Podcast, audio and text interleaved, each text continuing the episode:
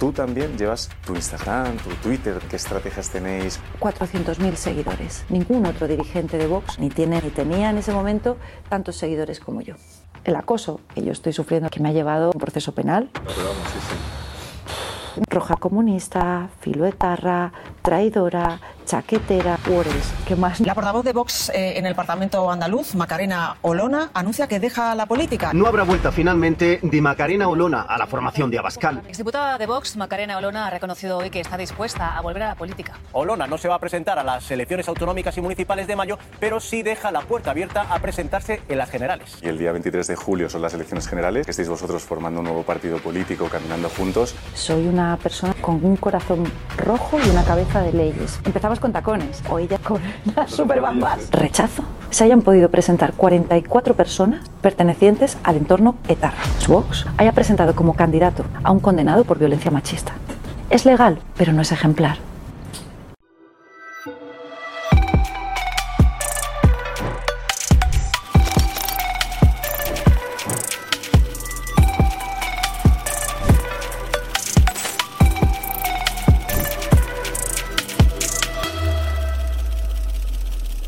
Oye, Macarena, mil gracias por haber venido, que sobre todo en el momento político en el que estamos, que entiendo que tenéis una agenda súper apretada, eh, muchísimas gracias por haber venido. Estoy encantada, gracias a vosotros y sobre todo gracias por permitirme conocer pues, un proyecto de esperanza para España. Vosotros me representáis y aspiro a poder representaros porque eres un valiente, Jaime. Bueno, vamos, vamos, no, digas eso que se me van a subir los colores. Oye, nada, eh, estamos en un punto, acaban de adelantar las elecciones, estamos ahora mismo a día 8 de junio y el día 23 de julio son las elecciones generales. Eh, entiendo que, claro, en un momento en el que estéis vosotros formando un nuevo partido político, caminando juntos, esto os hace meter el turbo, ¿no? Sprintar. Desde luego, de hecho, cuando, informamos de la decisión de dar un paso al frente para concurrir el próximo 23 de julio a las elecciones generales, gráficamente y para intentar colocar eh, la marca del partido, colocar la información, expresamos que, íbamos a caminar España con los dos pies, que será nuestra ambición, con el pie derecho y con el pie izquierdo. Y lo simbolizamos con dos tacones, un tacón de color rojo y un tacón de color eh, azul. es el, logo, es el logo del partido, ¿no? No, no es el logo del partido, pero es verdad que en el imaginario colectivo se ha quedado como el logo. Y, eso está bien, eso está bien, porque significa que hemos conseguido un milagro, que es que una nueva formación eh, tenga una difusión y tenga un conocimiento más o menos general, pero bueno, yo creo que ha sido muy importante lo que hemos conseguido en apenas una semana de vida del partido eh, con los recursos tan limitados que tenemos. Pero bueno, al punto.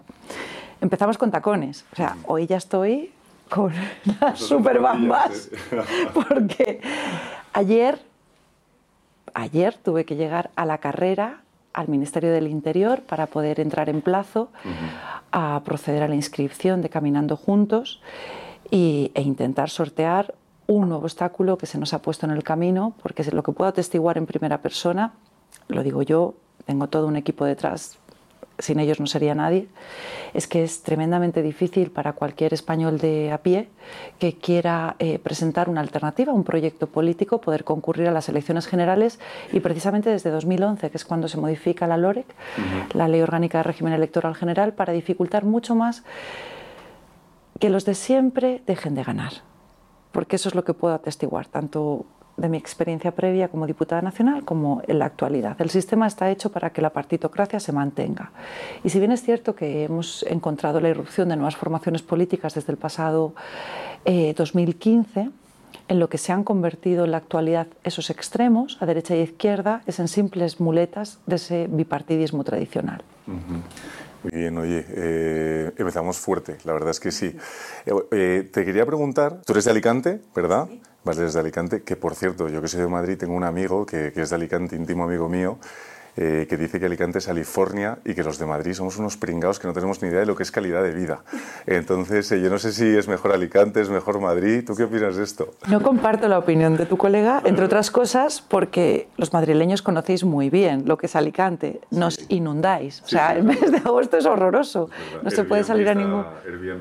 No se puede salir a ningún sitio ni a comer, pero bueno, es maravilloso porque, porque desde luego eh, atraéis mucha riqueza, especialmente desde Madrid a a toda la provincia de Alicante. ¿Y estudiaste en la Universidad de Alicante? La Universidad Pública. Fenomenal, licenciada en Derecho, y luego hiciste las oposiciones a abogado del Estado. Efectivamente. ¿Cómo es eso? Porque yo de verdad, tanto abogado del Estado como notario, como registrador de la propiedad, lo veo como un desafío, como yo que sé, como la final de Wimbledon. ¿Cómo es la preparación de eso? Pues con mucho esfuerzo, como tantísimas otras cosas en la vida y, y, precisamente como las cosas que valen la pena, ¿no? las que se consiguen con esfuerzo. Yo nunca tuve una vocación clara para inclinarme por el mundo jurídico, te lo tengo que decir. De hecho, mi vocación era, desde pequeña, clara en dos aspectos. Uno, ser princesa y otro, ser madre.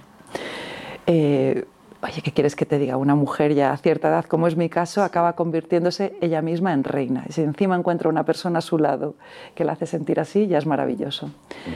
En cuanto a la otra vocación, la de ser madre, no me lo pude permitir hasta que no alcancé una, una situación profesional que me permitió pues, poder abordar ese sueño y lo conseguí con la edad de 40 años, o sea, muy tardía. Tengo un bebé que es maravilloso de tres años, ya sé que no le puedo seguir llamando bebé, pero bueno, mi madre me sigue llamando Macarenita con 44 años, creo que mi niño va a tener que aguantarme y muy mucho.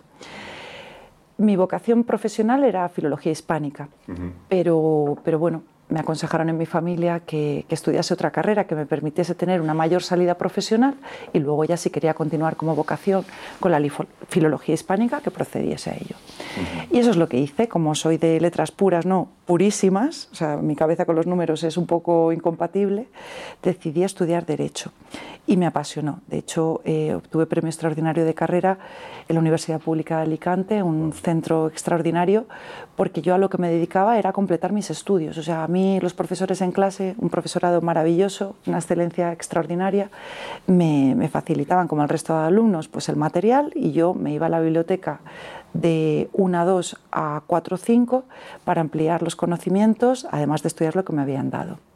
Yo salía de mi casa a las 8 de la mañana y no salía del despacho antes de la 1 de la mañana cada día. Es que ya no te digo conciliar. Yo dije, ¿cómo voy a hacer niños con este horario? O sea, ya no te digo cuidarlos, hacerlos. Y por eso decidí opositar. Un día en, en la clase de Derecho Canónico, el catedrático explicó que la oposición más difícil en España era la de abogacía del Estado. Yo no tenía ni idea que era eso. De hecho, pensé que era abogado de oficio. Pero pensé, oye, pues esto es lo más difícil, vamos a intentarlo, que a tiempo de quedarnos a menos siempre estamos. Eh, tuve el privilegio de, de poder permitirme económicamente, gracias a mi madre, el marcharme a Madrid a opositar, porque en Alicante no me preparaban. La oposición, para quien no lo conozca, consta de cinco exámenes, dos teóricos iniciales, 496 temas. Es la oposición más completa en cuanto a conocimientos jurídicos y en cuanto a exigencia de literalidad en recitar los artículos de los distintos códigos, textos positivos. Luego un examen de idiomas y por último dos exámenes prácticos de una duración de 10 horas. Te encierran en una habitación y tienes que resolver un caso práctico. Yo siempre digo, a este nivel de oposiciones, la diferencia entre los compañeros, cuando ya llevas ciertos años de estudio, ¿no? Dos, tres años, la diferencia entre compañeros que no han aprobado y los que hemos aprobado es la suerte. Porque la última milla es que el esfuerzo a partir de dos, tres años, o sea, ya se presupone. Por eso, eh, sin lugar a dudas. Soy muy humilde, Macarena, porque la verdad. suerte y, vamos, el esfuerzo me parece difícil, difícil. Las oposiciones son muy difíciles para, todo, para todas, ¿eh? ¿Sabes qué ocurre, Jaime? Conozco compañeros tan válidos en la academia, los he conocido tan válidos, que se han quedado en el camino, que solo por ese componente de suerte puedo entender eh, que yo esté dentro y ellos no, porque en algunos casos infinitamente más válidos que yo. Ese día yo estaba mejor, más lúcida, tuve más suerte a la hora porque los temas se eligen, eh, tienes un saco, están las bolas metidas. Como una lotería como la lotería. Y tú con todos los nervios y temblando, metes la mano y vas sacando los temas, el 1, el 5, el 7, te sientas, tienes el tribunal en las alturas, un cronómetro y empiezas a cantar los temas durante una hora de duración. Vale. La cuestión es que eh, esa milla última de suerte es sin lugar a dudas lo que a todos nos acompaña en la vida, da igual que sea el ámbito público o el ámbito privado. Yo te puedo decir que además de ese, de ese ánimo de conciliar, de poder conciliar mi vida familiar con mi vida profesional, que es lo que me llevó a opositar al cuerpo de la abogacía del Estado, había otro aspecto fundamental que me llevó a inclinarme por esta opción, y es mi vocación de servicio público. Yo soy servidora pública. Tú me dices, Maca, ¿tú qué eres? Bueno, primero te diría que soy madre. Acto seguido te diría que soy una servidora pública. Servidora pública desde la abogacía del Estado y servidora pública desde la política, porque no concibo la política como no sea para servir a los demás, no para servirnos a nosotros mismos. Muy bien, oye, Carrera, me has contado un montón de cosas, no, no, conocía prácticamente nada de esto, todas estas cosas que me has dicho, mil gracias. Hay una parte de que, has comentado, que has sido diputada de las Cortes Generales eh, por Granada, eh, y bueno, yo creo que, vamos, Andalucía, tierra maravillosa, y Andalucía tiene un color especial, no solo Sevilla. Pero hay una parte que te quiero preguntar, el balance que hay siendo diputado entre esa parte que nos da la sensación desde fuera de Juego de Tronos, que a veces es como que lo que se percibe, incluso un poco de...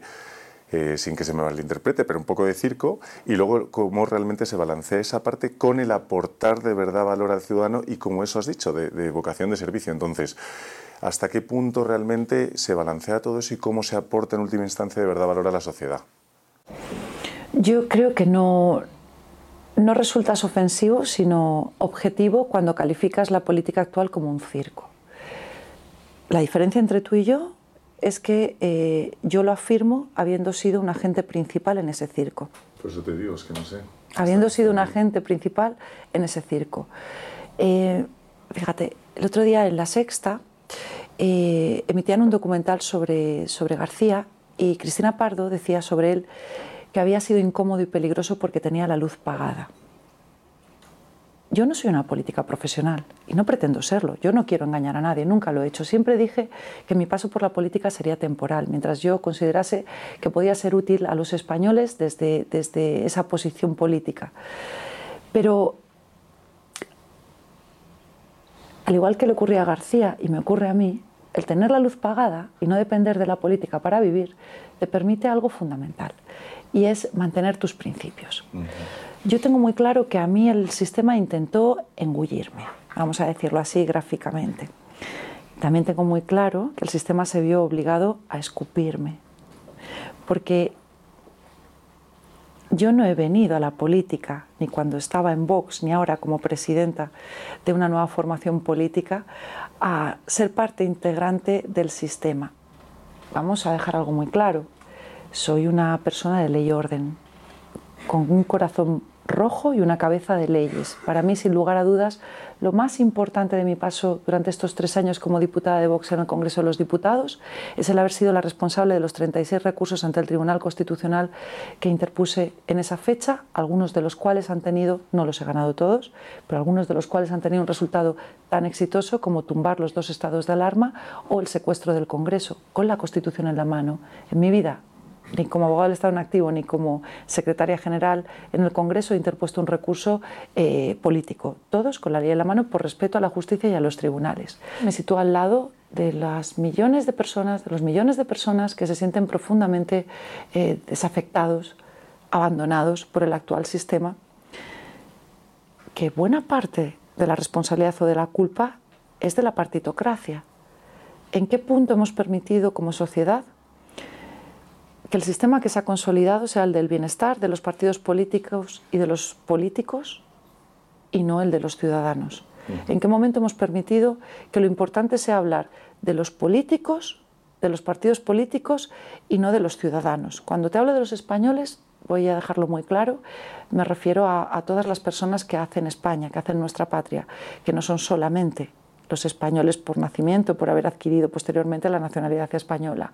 Pongo muy en valor como un elemento cultural imprescindible en nuestro país las personas que vienen de fuera, como los españoles hemos ido fuera a buscarnos la vida y que vienen a España a levantar España a nuestro lado, a cumplir nuestras leyes, a pagar los impuestos y que desde luego para mí, para mí son objeto de mi atención de igual manera que el españolito porque ha nacido o porque ha adquirido después la nacionalidad española. Sí, sí, sí, y estoy de acuerdo en ese punto que has dicho un poco, el tema de la crispación y el tal, yo creo que debería bajar un poco y deberíamos centrarnos en aportar valor a la sociedad. Y un ejemplo, he tenido la suerte, mira, de veranear los últimos dos veranos en Estepona, lo que has dicho, lo de la luz pagada y tal, eh, José María García Urbano, que además es notario, es alcalde de, Estepona, bueno, Estepona que es además eh, alucinante, maravilloso, eh, pues no cobra ni un euro y además ha hecho unas reformas en Estepona que todo el pueblo de Estepona está contentísimo, o sea, ha reformado las calles, el urbanismo, todo está muchísimo más bonito, ves flores por todos los lados. ¿Y eso qué hace? Está entrando capital, eh, que yo también lo veo un poco, y la organización de Estado, de municipios y todo, casi es como una empresa, tiene que, tiene que funcionar bien y ser, eh, y ser rentable, y que entre capital están entrando inversiones, están abriendo restaurantes muy chulos, tal. Entonces, pues eso yo creo que también es una gestión que al final eh, todo el mundo como sociedad, pues yo creo que, que, agradece. Pero bueno, yo quiero entrar en también en... Aporta valor. Aporta valor. Estabas comentando anteriormente, pero hay que... Mira, permíteme eh, es, creo que está haciendo eh, una labor extraordinaria como alcalde, mm. pero hay que tener en cuenta su contexto. Él se puede permitir no cobrar. Yo no me podría permitir eh, vivir de la política sin cobrar, porque lo más o menos que tengo lo he ganado con mi trabajo, tengo mis ahorros, pero mis ahorros dan hasta donde dan. De hecho, te puedo asegurar que desde que dejé la política activa, em, para mí está siendo muy satisfactorio el poder poner mis recursos propios a disposición de los españoles en todo este camino que he estado recorriendo, primero dando un ciclo de conferencias eh, para devolver un poco a la sociedad todo lo que me ha dado, ¿sabes, Jaime? Porque yo me siento en un momento de profundo agradecimiento es inmenso el cariño que he recibido y que recibo de los españoles cuando estoy en la calle a través de mis redes sociales. Para mí ha sido un privilegio poder servirles como diputada nacional. Es a lo que aspiro volver. Es una parte muy bonita, ¿no? Es, es tremenda. O sea, ojo, ¿eh? te lo dice alguien que ha tenido y que permanece en la actualidad eh, viviendo con escolta permanente por las amenazas de muerte, por ejercer es un tema serio, la política. Por ejercer la política. Esto no tendría que tener color, pero bueno, al punto, a lo que voy. Eh, el alcalde de Estepona puede permitirse, porque notario, registrador, o sea... de hecho, es lo que me decía mi madre que tendría que haberme dedicado, hija mía. Tendrías que haberte dedicado a ganar pasta, haber sido, haber opositado a registrador notario. Eh, yo considero que los políticos en España están muy mal pagados. No tiene un pase que el presidente del gobierno, el presidente del gobierno de España, cobre 78.000 euros a los mejores hay que pagarles, porque yo recuerdo una conversación con Juanma Moreno cuando tenía que formar gobierno, mm. después de las elecciones a las que yo concurrí como candidata, que íbamos hablando, ¿no? Yo le decía, Juanma, ¿cómo vas? ¿Cómo, cómo va la conformación del gobierno? Y él me decía, Maca, estoy teniendo muchas dificultades, porque eh, la gente válida que podría aportar valor a la mm. gestión de la vida de los andaluces, no puede venir a la política porque no pueden vivir de la política. Total, total. Entonces, eh, tenemos que hacer una reflexión muy importante, alejada de populismos, de populismos. independientemente de ideologías. ¿eh? es que es la casa común del sentido común, donde está caminando juntos. Es la casa común del sentido común. O sea, eh, el presidente del gobierno lo que tiene que tener a su disposición, que no le pongas nombres, sea quien sea, son todos los recursos públicos necesarios para que la importantísima labor que tiene entre sus manos, dirigir la vida de 47 millones de españoles, concentremos sus esfuerzos en lo importante, que son las decisiones que tiene que tomar. Mm. Pero esto es una cuestión de eficiencia, de gestión privada aplicada al ámbito público, al sector público. Si queremos que nos gobiernen los mejores, tenemos que poder pagarlo. Luego, eso sí, ¿eh? también tenemos que implementar mecanismos que actualmente no existen para una adecuada exigencia de la responsabilidad política. Actualmente, actualmente, actualmente, no pasa nada por mentir en política, no tiene consecuencias. La prevaricación, que es una de las medidas que desde luego eh, desde Caminando Juntos eh, queremos llevar dentro del gran bloque de lucha contra la corrupción, la prevaricación ni siquiera está penada con pena de prisión. O sea, el meter la mano en la caja pública, el dictar resoluciones injustas, prevaricar, para el político no tiene consecuencias reales. Entre otras cosas porque para cuando tenemos una condena han pasado 20 años. Con lo cual, pagar bien a los políticos para que nos gobiernen los mejores y exigir ejemplaridad pública en el gobernante, que no significa cumplir la ley. Te voy a poner un ejemplo. Rechazo, rechazo que en nuestra sociedad se hayan podido presentar 44 personas pertenecientes al entorno etarra. Siete de ellos con delitos de sangre. Se han presentado a las pasadas elecciones autonómicas y municipales porque era legal, pero no era moral. Tema delicado ese. ¿eh? Rechazo, rechazo que una formación política, como es Vox, en el caso de los etarras hablamos de Bildu, haya presentado como candidato a la presidencia de la Comunidad Valenciana a un condenado por violencia machista. ¿Es legal? Por supuesto, había cumplido su condena, pero no es ejemplar. Y yo soy de las que no pierde la esperanza de que nos gobiernen los mejores. Y eso significa no limitarse a cumplir los estándares legales, sino ser ética y moralmente los mejores. Porque esto viene muy antiguo. Se supone que aquellos a los que designamos como representantes son las espaldas en las que nos miramos, porque sus decisiones impactan de lleno en nuestras vidas. Totalmente. Yo creo que, vamos, el 99,99% de la sociedad somos currantes, necesitamos el dinero a la de tal, no nos podemos permitir cobrar cero euros y es verdad que al final, pues igual que la empresa privada, la parte pública, yo sí que creo que debería haber incentivos, no solo la parte fija, oye, incluso variables, ¿por qué no? O sea, incentivos por objetivos, como las empresas privadas, yo... La Hacienda los tienen, ¿eh? Porque tienen esos KPI. Ah, bueno, ya, ya. Bueno, bueno, no, pero... los tiene. Sí, ya te entiendo. Pero sí que es cierto, oye, igual que todas las empresas tienen, oye, KPIs, tus métricas, tus objetivos, tu variable. Pues entonces yo creo que en el sector público es algo que funcionaría muy, muy bien. Incluso motivaría a la gente a todos los niveles. Creo que eso es una práctica independientemente del partido que esté. Yo creo que eso es algo que se debería hacer. Pero bueno, quiero entrar en Caminando Juntos, que, ya sabes que aquí somos eh, muy frikis en la agencia de, oye, del tema del el emprendimiento, las startups y tal. Yo creo que formar un partido es muy parecido a crear una startup. Entonces, eh, cuéntanos un poco, oye, cómo ha sido la fundación, qué motivaciones tenéis, qué valores, todos los desafíos perdón, todos los desafíos con los que estáis encontrando, que serán infinitos a todos los niveles, a nivel financiero, tal, cuéntanos un poco. Bueno, lo primero que tengo que decir es que eh, Caminando Juntos tiene una semana de vida.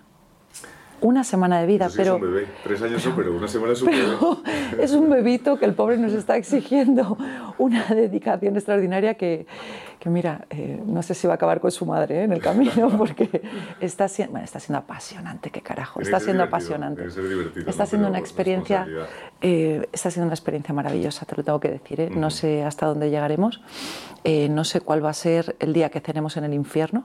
Espero que sea después de tener los escaños con nosotros y sin lugar a dudas, Jaime, lo mejor de Caminando Juntos es su capital humano. Pero esto la gente lo tiene que saber. Caminando Juntos no estaba en el ideario de nadie. No estaba en mi diario. Hace nueve días, el presidente del gobierno anunció convocatoria anticipada de elecciones generales. Convocatoria de las elecciones generales el domingo 23 de julio.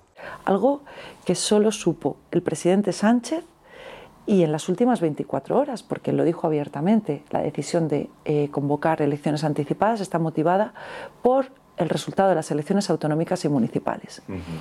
eh, yo recuerdo que en ese momento estaba con eh, el vicepresidente del partido en la estación de Santa Justa, en Sevilla, camino a Madrid, Maca, convocan a elecciones anticipadas. Te enteraste en el, vamos, en, la, en el AVE, ¿no? Eh, a las puertas, por no mentirte, de coger el AVE. Vale. No te voy a engañar. Fue un momento de, de, de gran shock. Ojo, ¿eh? ¿Cómo me imagino que, que, que, pasó a derecha, izquierda, centro, donde quiera situar el, el tablero político? Para todos y para los ciudadanos, nadie lo entendía. ¿Esto qué es? Para todos, creo que ha sido una decisión muy audaz, ¿eh? Muy audaz. Y además te digo, creo que... O sea, ¿crees que es estrategia? en política todo es estrategia, Todo es, muy salvo en política todo es estrategia, para la, salvo para las startups maravillosas, como es el caso de Caminando Juntos, que pasan las cosas porque Dios quiere. Porque es que eh, hay veces que, como en el día de ayer, acabamos el día con un vino, todo el equipo diciendo, después de dar una conferencia a las ocho y media de la noche hasta las 12, diciendo, de verdad, o sea, eh? ¿Qué más nos tiene que pasar? Y no ha hecho, vamos, esto ni empezado. Nada, primeros pasos, bueno, gateando. Pero es importante que esto quede muy claro, Jaime. O sea, eh, lo digo también porque no, no, podemos deslindar caminando juntos de mi trayectoria. Desde que yo dejo la política activa, ahora va a hacer un año, hasta hace una semana, cuando yo he dicho, mirando de frente a la ciudadanía, mirándoles a los ojos, que no podía comprometer mi palabra si iba a concurrir o no como candidata o en otro partido en las próximas elecciones generales, es porque esto era así. Yo he ido comprometiendo mi palabra a medida que he sabido que podía cumplirla, que he dicho. Por ejemplo, en la entrevista que concedí a Jordi Évole el pasado mes de marzo. Esa fue cañera, ¿eh? Todo en la vida. Esa fue cañera. O sea, de verdad, eh, todo en la vida suma y, y, te ayuda a superar las siguientes pruebas. Soy más fuerte después de esa entrevista, sin lugar a dudas, tengo que poner en valor el equipo extraordinario, la enorme profesionalidad de todo el equipo, también de Jordi Évole, pero hay que aguantar, ¿eh? Hay que aguantar seis horas de interrogatorio duro. ¿Fueron seis horas? Sí. Se filtraron mentiras, haciendo ver que... Eh, Pero eh, luego cuando se publicó, se publicó menos, ¿no? Fue una claro, horita. Es Claro. uno de los riesgos. Claro. La Es edición. maratón, ¿no? Y la maratón ahí, y a veces que flaquean las fuerzas. constipado, que a mí cuando me decían, ¿pero qué voz lleva? Decían, ¿qué le pasa? ¿Está llorando? Y yo, no, coño, son mocos. o sea, pues que yo había dado mi palabra que estaría ese día, movilizaron todo un equipo desde Barcelona a Madrid. Les mandé un audio el día anterior para decirles, mirar, tengo el constipado bendito de guardería. Esta es mi voz. Yo estoy así hoy, espero no pegártelo, hoy, pero llevo un paracetamol y dos de vitamina C, o sea que... Pero no te lo voy a pegar, tenemos distancia. O sea, de verdad que si algo me demuestra la vida es que eh, tú eres autónomo, eh, me vas a entender perfectamente. Hay situaciones, y un constipado es una de ellas, hablamos de algo relativo, que te lo puedes permitir o no te lo puedes permitir. Yo no me puedo permitir eh, una baja o un constipado, con lo cual, si me pegas los mocos, si me pegas el constipado, simplemente acordaré un poquito más de ti cuando esté corriendo con mis bambas eh, a la carrera por la calle, pero, pero pa'lante, pa'lante, pa'lante. Pero bueno, que, o sea, que al final, dentro de que sí que es verdad que fue cañera, al final también, oye, pues eh, enriquecedora y también, oye, os daba, eh, os daba audiencia, ¿no? me permitió Mm.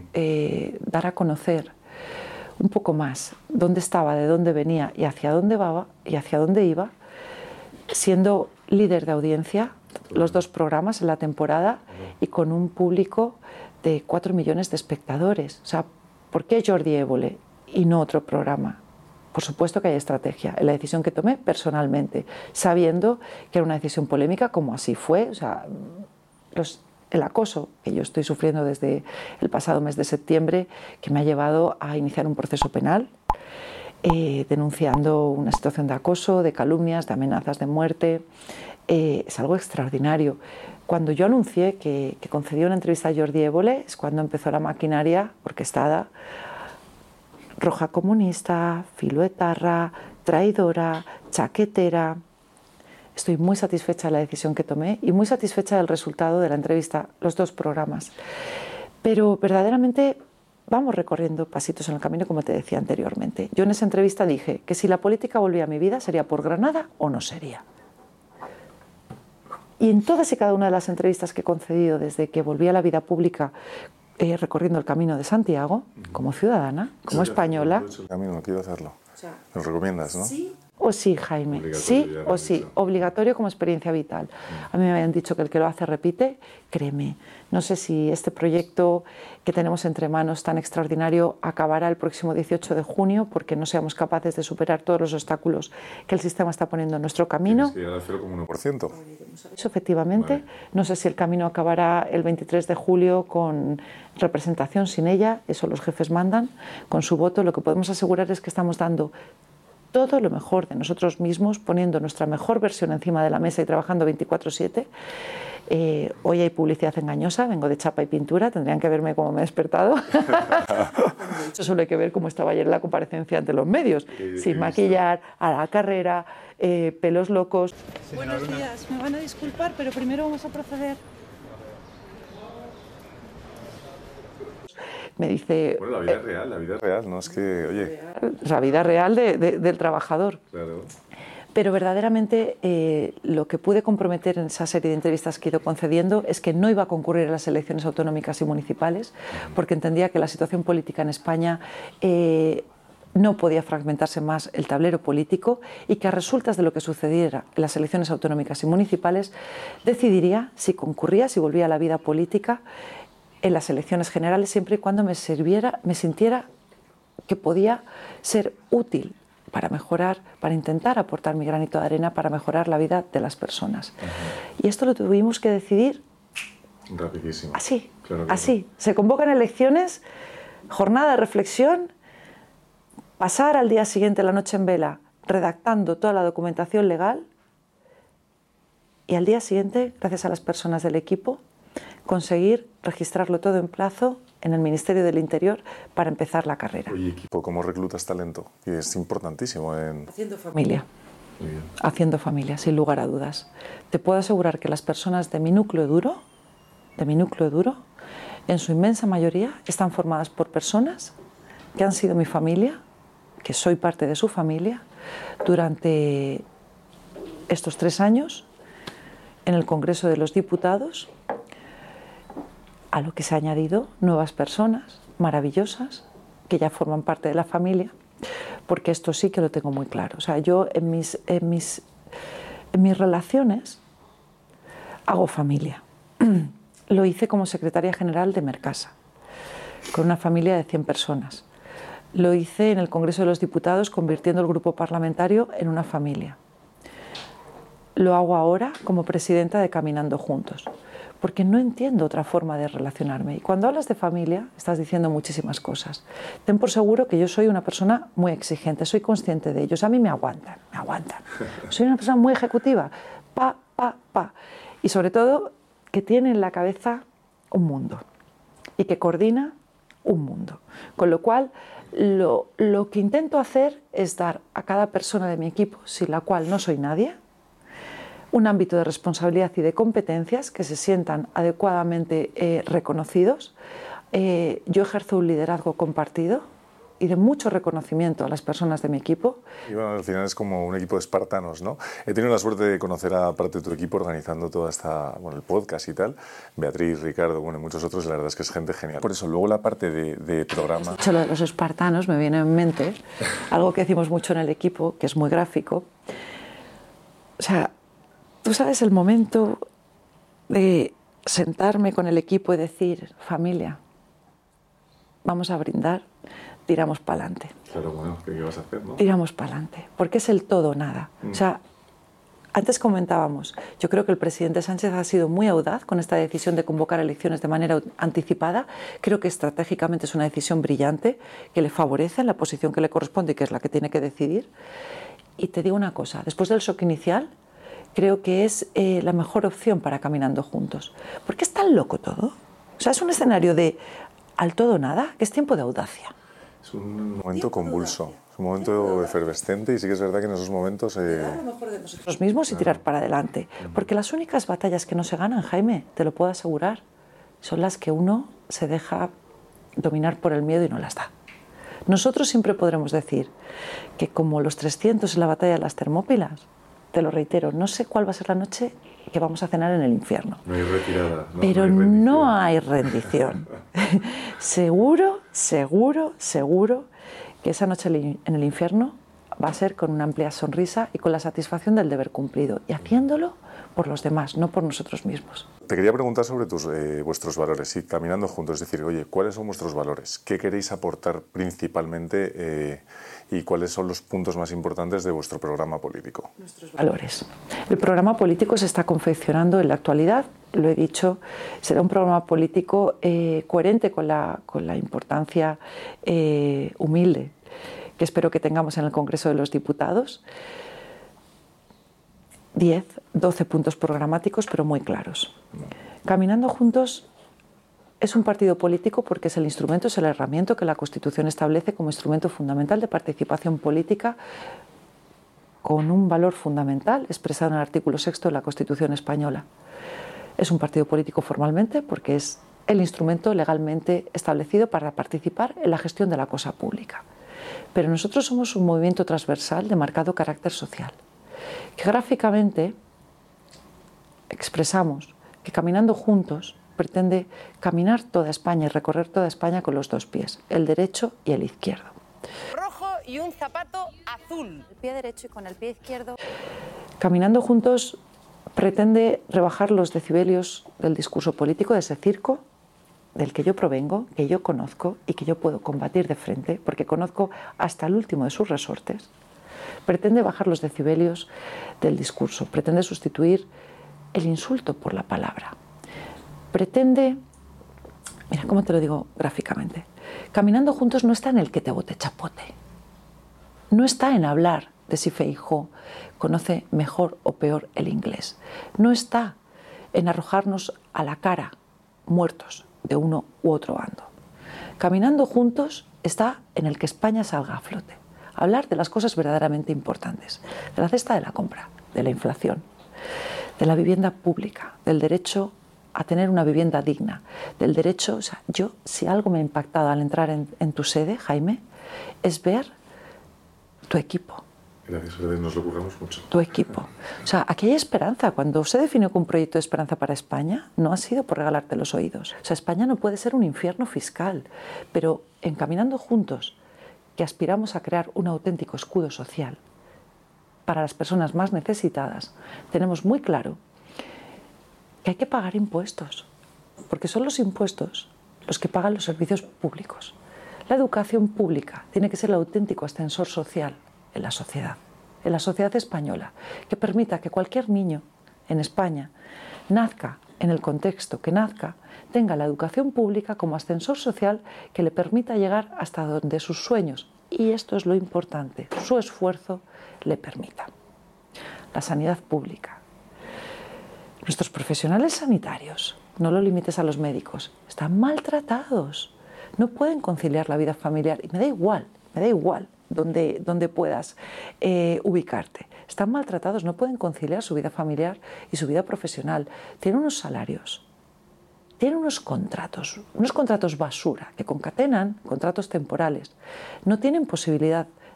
Yo te voy a hablar de lo que más conozco, que es mi Andalucía, porque como antes decías, soy alicantina de origen, pero políticamente soy andaluza. Y es la tierra que más he podido conocer durante estos tres años en el Congreso.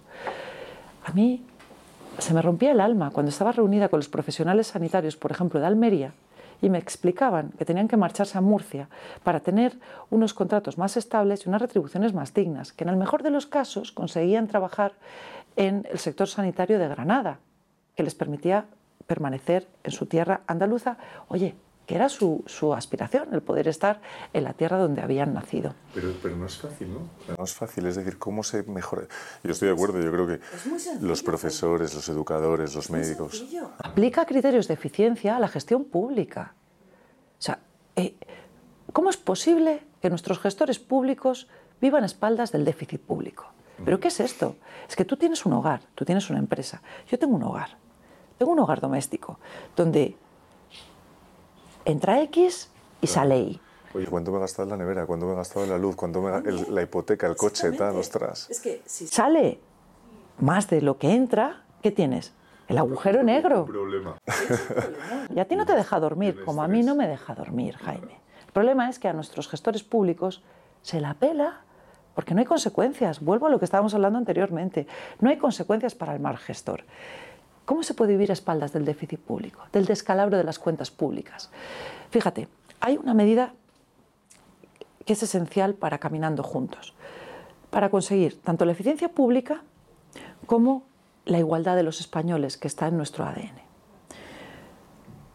Nosotros somos firmes defensores de la estructura territorial del Estado, que incluye como, como elemento vertebrador esencial las comunidades autónomas. Pero consideramos que determinadas competencias que actualmente están delegadas, derivadas en las comunidades autónomas, tienen que retornar y gestionarse de manera centralizada desde el Estado. Que no significa que no haya una delegación, una suerte de sucursal en cada territorio que tiene entidad propia, pero las decisiones se tienen que tomar desde la perspectiva de un mando único, que permitirá eliminar muchísimo gasto superfluo y sobre todo adoptar decisiones que miren por la igualdad de los españoles y que no convierta a nuestra querida España en lo que es en la actualidad. 17 reinos de taifas en determinadas competencias que si permites que los 17 reinos de taifas tomen las decisiones autónomamente, lo que tienes es una profunda desigualdad en España. ¿Qué competencias son esas? Sanitaria, sanitaria, educación, seguridad y justicia. Si esas cuatro competencias se centralizan en el Estado,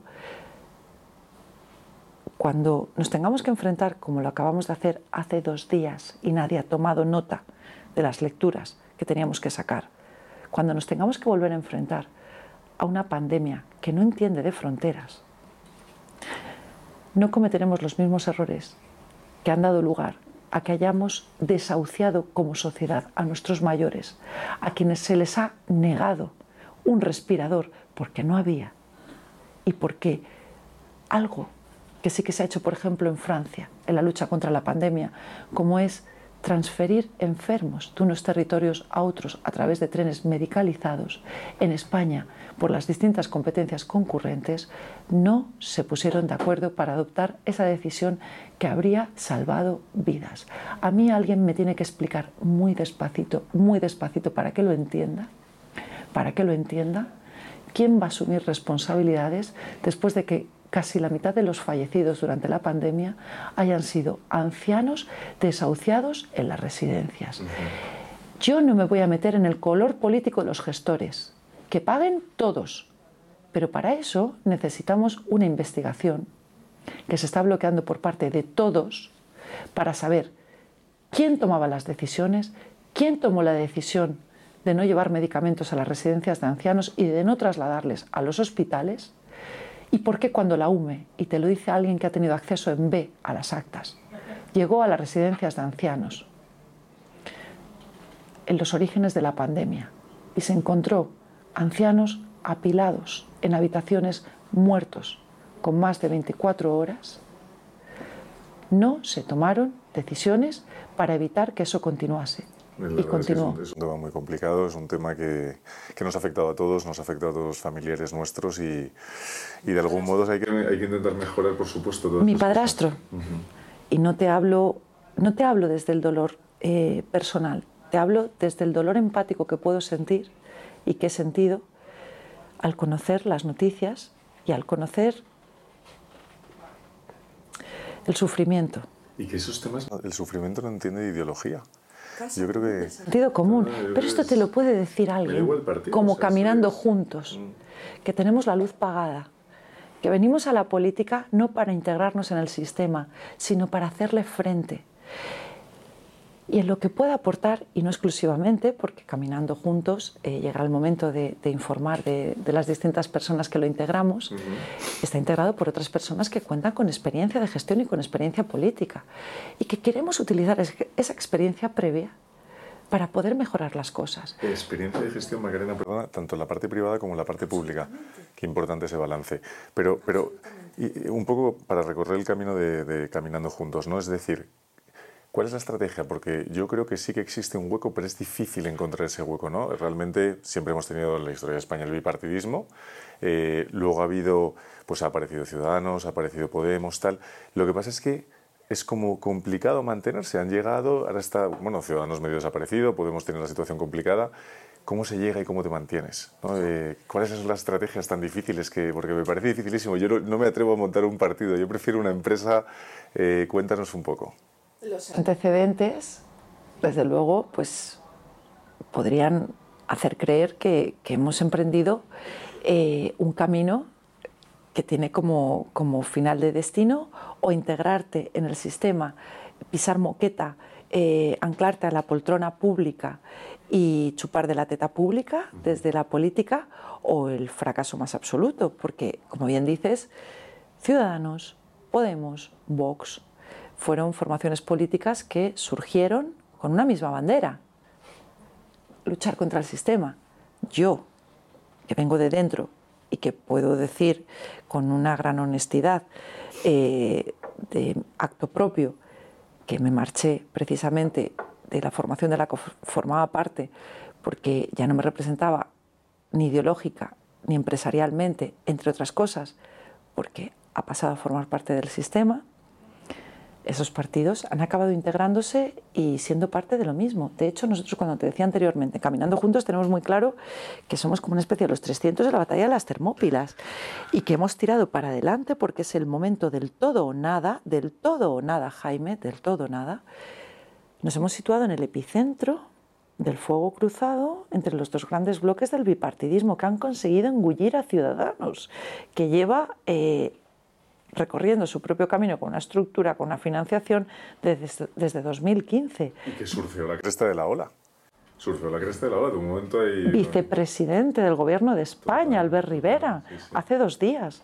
Nos hemos situado en el epicentro de ese fuego cruzado entre los dos grandes bloques del bipartidismo que necesitan para existir de los extremos porque esos extremos, tanto a derecha como a izquierda, se han convertido en la actualidad en las auténticas muletas del bipartidismo. ¿Sabes qué ocurre, Jaime? Somos un grupo de personas inconformistas, con vocación de servicio público y sobre todo, y como decía mi admirado Julio Anguita, en su famoso discurso pronunciado en el año 1999, somos un grupo de personas a las que afortunadamente el sistema y la partitocracia no ha conseguido arrebatarles algo fundamental, el derecho a no resignarnos. No nos resignamos. Yo no garantizo un éxito en el proyecto. Lo que garantizo es coherencia, es una aventura de vida con inmensas satisfacciones, con muchos momentos duros, pero con la inmensa satisfacción de poder decir, cago en 10, nosotros lo intentamos. Bueno, pues entonces ahora hay una parte que ya sabes, nosotros como agencia de marketing digital y comunicación, que somos muy frikis en estos temas, nos encanta profundizar en esta parte. Eh, un partido eh, político tiene muchísimo de esto, tiene mucho de comunicación y marketing. ¿Qué estrategias tenéis? ¿Cómo lleváis las redes sociales? Creo que de hecho tú también llevas... Eh, tu Instagram, tu Twitter, tu, ¿no? ¿Cómo, hacéis? Jaime, o sea, mis redes sociales siempre las he llevado yo personalmente. Eh, Twitter particularmente. Yo, yo escucha que yo soy un dinosaurio, ¿eh? que como te decía, o sea, acabo de cumplir 44 años, eh, yo era de las de Facebook. Bueno, Facebook sí, antes 20. Estaba antes 20. Eh, 20 no, no, lo llegaste a utilizar, eso me tocó a mí más. Me tocó a mí más. 20 era como un Facebook español, que de hecho lo montaron unos... Relaciones sentimentales? No, no, ¿Tipo Tinder? Eso era Mythic.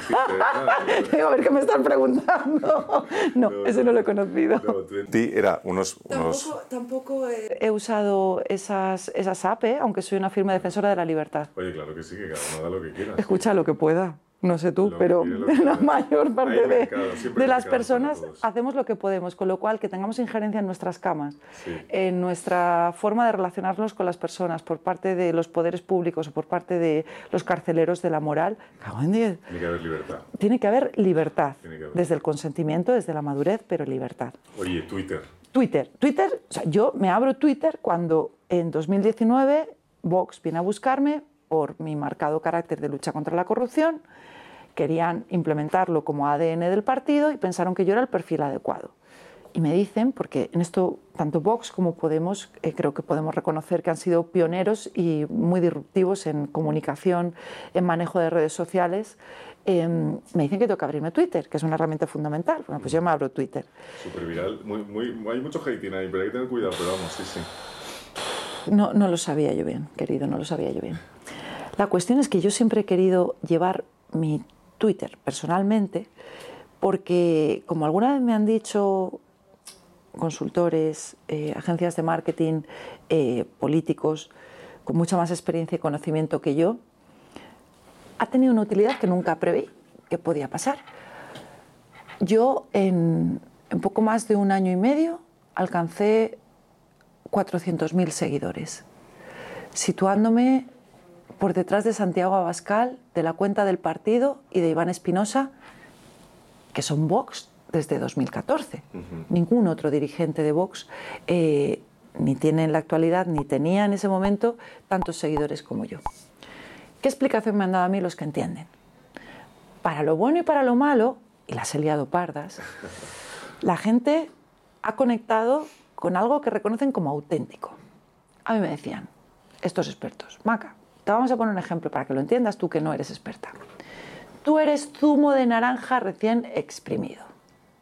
Efervescente, ¿no? Rara avis en política. Y luego tienes por contraposición, el tetrabric, el zumo de naranja enlatado. Pues eso, para lo bueno o para lo malo, y yo creo que podemos, después de casi cuatro años en la esfera pública, estar de acuerdo al margen de ideologías que, que tiendo a no dejar indiferente, odios o benditos amores, pero no indiferente.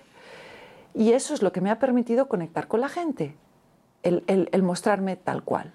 Sí, yo creo que es importantísimo mostrarte tal cual, porque a mí me da la sensación de que la mayoría, en la política en general, da igual la ideología, pero es verdad que no llegamos a conocer en profundidad a los políticos. Hay como una especie de armadura y un encorsetamiento, y yo creo que este tipo de oportunidades y tal, o, o yo que sé, programas que son como mucho más famosos, como El Hormiguero y tal, que la gente se muestra más auténtica, vienen muy bien, porque yo creo que al ciudadano le gusta conocer al político de verdad, o sea, cómo es la versión más auténtica.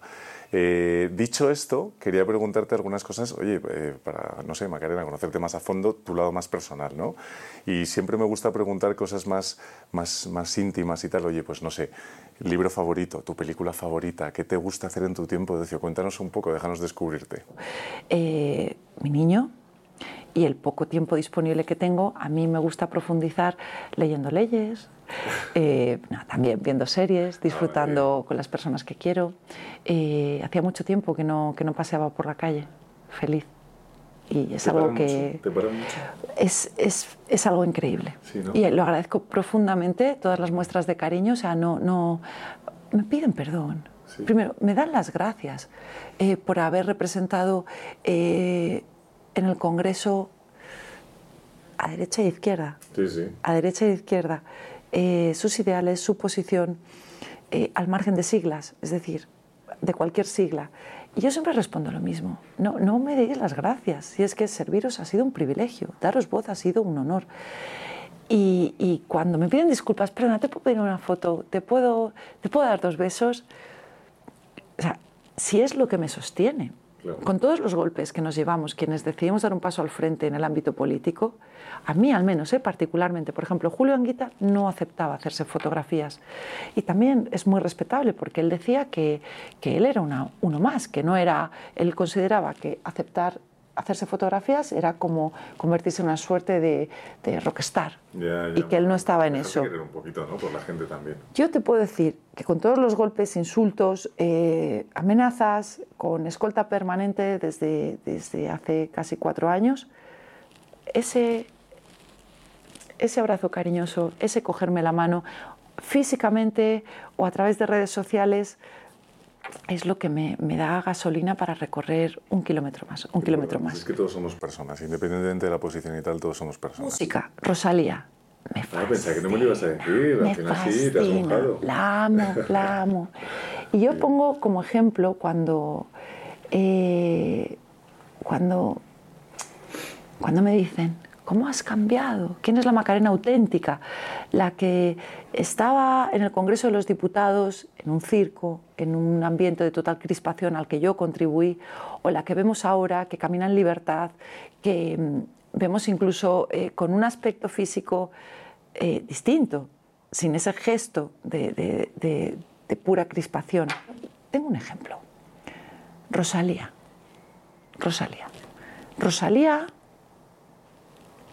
respecto del disco El mal querer, no tiene nada que ver con Rosalía Motomami.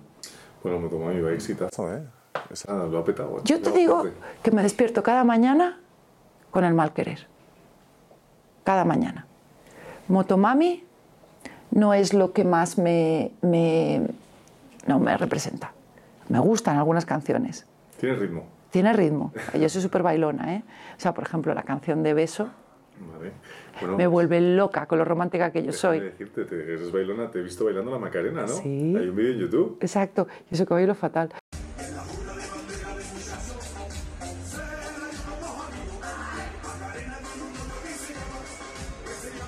Y últimamente se me ha visto bailando en una gasolinera con el equipo. Si es que la vida son estos momentos de locura. Cuando vas a full, es que eh, tienes que, por algún lado, tienes que romper. Entonces, nosotros estamos acostumbrados a hacer jornadas maratonianas de carretera.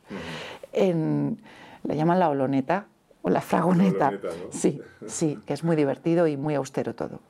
Muy bien. Compartimos habitación, o sea, es- está, siendo, eh, está siendo un proyecto, como tú decías antes, startup eh, con la más amplia sonrisa, lo digo por lo que nos está permitiendo vivir juntos como familia. Cuando llegamos a las 10 de la noche eh, a parar una gasolinera, cuando llevamos 5 horas de coche y todavía nos quedan 3 por delante, ¿qué quieres que te diga? Pues nuestra Rosalía a todo volumen en la gasolinera, volvernos locos y ponernos a bailar, salvo mi escolta, por supuesto, que siempre se mantiene en su sitio, que es el más serio. Pero, ¿quién es Rosalía? ¿La del mal querer o la de Motomami? Todos cambiamos, todos evolucionamos. ¿O no somos planos? Es imposible. No somos planos. qué Esperemos. aburrido sería, ¿no? Yo aspiro a no ser plana. Qué aburrido si no. Efectivamente. Oye, Sabes que las fake news, hablando que estamos hablando de marketing digital, están súper de moda, la inteligencia artificial y tal. Eh, te hemos visto bailando como si fueses Shakira. Sí, muy fuerte. Pa' que te mortifique, mastique, trague, trague, mastique. Yo contigo ya no regreso, ni que me llore, ni me suplique. Sí, sí, sí, total. Eh, fue espectacular, eh, sobre todo porque lo hace el, eh, la inteligencia artificial lo hizo mil veces mejor de lo que yo lo habría hecho en persona. Y eso que ya te digo, que, que yo soy muy, balón- muy bailona, aunque tenga dos pies derechos o dos pies izquierdos. Pero me encanta, me fascina bailar. Bailar y cantar. Oye, series, has dicho que ves series, cuéntanos alguna. Pues la última que, que he visto, bueno, que me falta, llevo, llevo tres semanas para ver el último capítulo, es Agente Oculto. Agente Oculto es. Agente oculto. Agente. Oculto. ¿Me la recomiendas? Sí. recomiendo- te la recomiendo, es maravillosa. Ah, pues Agente oculto. Son 10 capítulos que además empieza y acaba, que está guay, ¿sabes? Que no te tienes, porque yo soy bastante adictiva ¿eh? con, con los libros, con las series. Cuando empiezo, eh, soy de las que de repente se pega un atracón de estar hasta las 3 de la mañana si no me da un cierre. Con el libro te puedo devorar las 300 hojas eh, de una. Agente. no- Que se llama Agente Nocturno. Ahí, como hemos dicho. Agente Oculto. Ahí he dicho agente oculto. No dejéis de grabar, por favor, porque esto tiene que estar divertidísimo. Agente nocturno, cosas de... Ah, Se llama agente nocturno. Es un agente de, de la CIA o del FBI que se la lían parda porque de repente, pues desde la Casa Blanca eh, hay un complot para, para asesinar a los espías y poder asaltar el poder en la Casa Blanca. Bueno, a mí me encantan las series policíacas, desde luego las judiciales me apasionan, igual que las películas eh, judiciales, perdón, me apasionan. Y, ¿Alguna y- peli, venga, alguna peli también que podamos... o sea, si me dices una pelimaca, pues obviamente eh, lo que el viento se llevó, porque judicial, policial, pero, pero yo los clásicos y de mucho amor, mucho amor, tragedia y pasión. O sea, La tengo, la tengo que recordar, no la tengo en la retina ahora mismo. lo que el viento se llevó. Es que eres más joven que yo, es que de verdad, chicos o sea, y chicas. Esto no se puede, desde luego, imponer desde, desde el ámbito público, pero, pero, pero yo siempre que tengo oportunidad, o sea, no hay que desechar lo clásico. No, claro que No hay que claro desechar lo antiguo, porque tiene también un valor añadido muy importante. Oye, Macarena, eh, pues nada, se nos está echando el tiempo encima, pero y sé que tenéis una agenda súper apretada ahora. Eh, mil gracias por haber venido. Muchas gracias, Jaime. Espero que hayas estado cómoda y, a gusto. y ya está. Gracias por la oportunidad. Fenomenal. Pues muchísimas gracias. Muchas gracias.